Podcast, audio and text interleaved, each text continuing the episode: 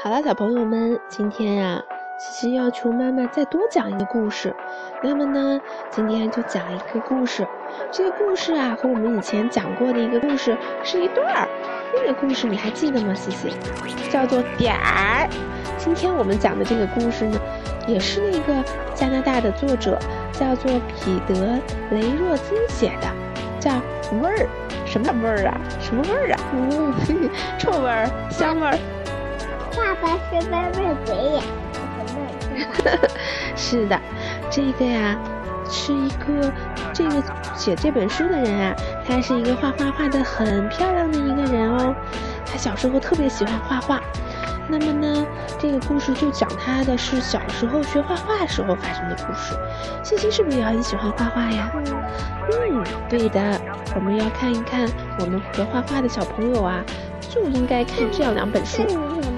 好啦，我们向所有喜欢画画的小朋友推荐两本书吧。一本就是这个味儿，还有一本就是点儿。石石榴妈妈家也有这个。对，石榴妈妈家也有这个书，叫味儿。嗯，好啦，我们就开始说这个故事喽。雷蒙非常喜欢画画，他呀和小姑娘西西一样。家里到处都是纸，到处都是颜料，他呀就趴在地板上，坐在桌子边，不停的写呀画呀画呀画，在任何时间，哪怕是在上床睡觉的时候，都在拿着本儿画。他在画任何的东西，甚至是路边的垃圾桶，他也不放过，甚至在任何地方也要画。看。坐在马桶上的时候也在画。有一天，雷蒙正在画一瓶花，他的哥哥雷恩站在他的身后看。忽然，雷恩大笑起来：“哈哈哈哈哈！这是什么东西？”他问。雷蒙一句话也说不起来。他把图画纸揉成了一团。到了房间另一边。哥哥的嘲笑让雷蒙心神不宁。他开始试着让自己的画看起来很像，但是怎么也画不好。几个月过去了，雷蒙揉皱了无数张图画纸。他觉得画的不够好，把这些纸啊都给揉烂了。最后。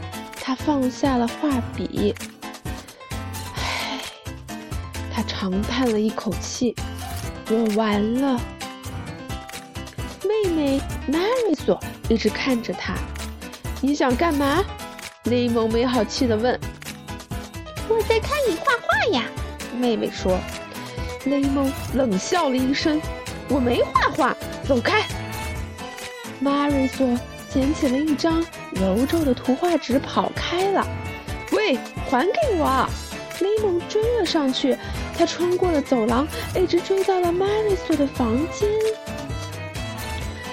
他本想冲妹妹大吼，但是他推开了房门，却惊讶的说不出来话。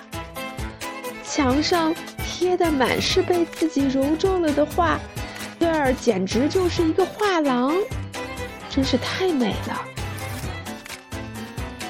这是我最喜欢的一幅，玛瑞索指着一幅画。哦，这幅画就是雷蒙上次哥哥嘲笑他画的那幅画，就是桌上的那瓶花。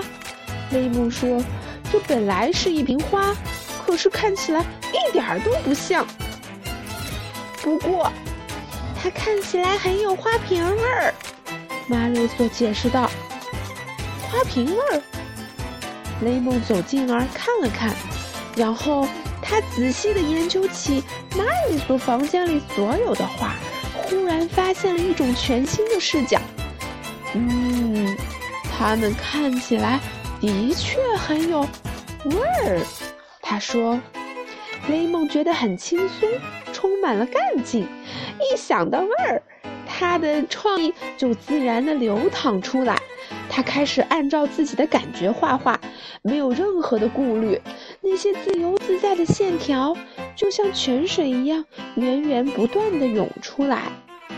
雷蒙又开始不停的画他身边的世界了，创作有味儿的图画，感觉真是棒极了。他的图画本上画满了树味儿、房子味儿、船味儿、下午味儿、味儿、太阳味儿。雷蒙还能发现，他能画有味儿的感觉。什么是有味儿的感觉呀？比如和平味儿、傻味儿。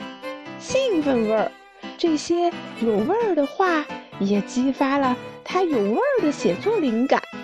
他不敢肯定自己写的就是诗，不过他知道他们很有诗味儿。一个春天的早晨，雷蒙有了一种奇妙的感觉。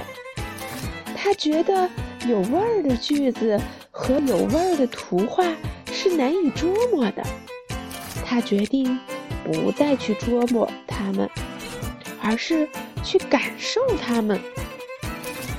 从此以后，雷蒙过上了一种有味儿的生活。有味儿是什么？有味儿？你说呢？和平味儿是什么？我觉得你看上去有点傻味儿。你觉得我看上去是什么味儿？是和平味儿，我是和平味儿。嗯，我很喜欢自己是这种味儿。你喜欢自己是傻味儿吗？呃，我也不喜欢。你是可爱味儿。好啦，今天这个故事讲完啦，我们要说，小朋友们晚安啦。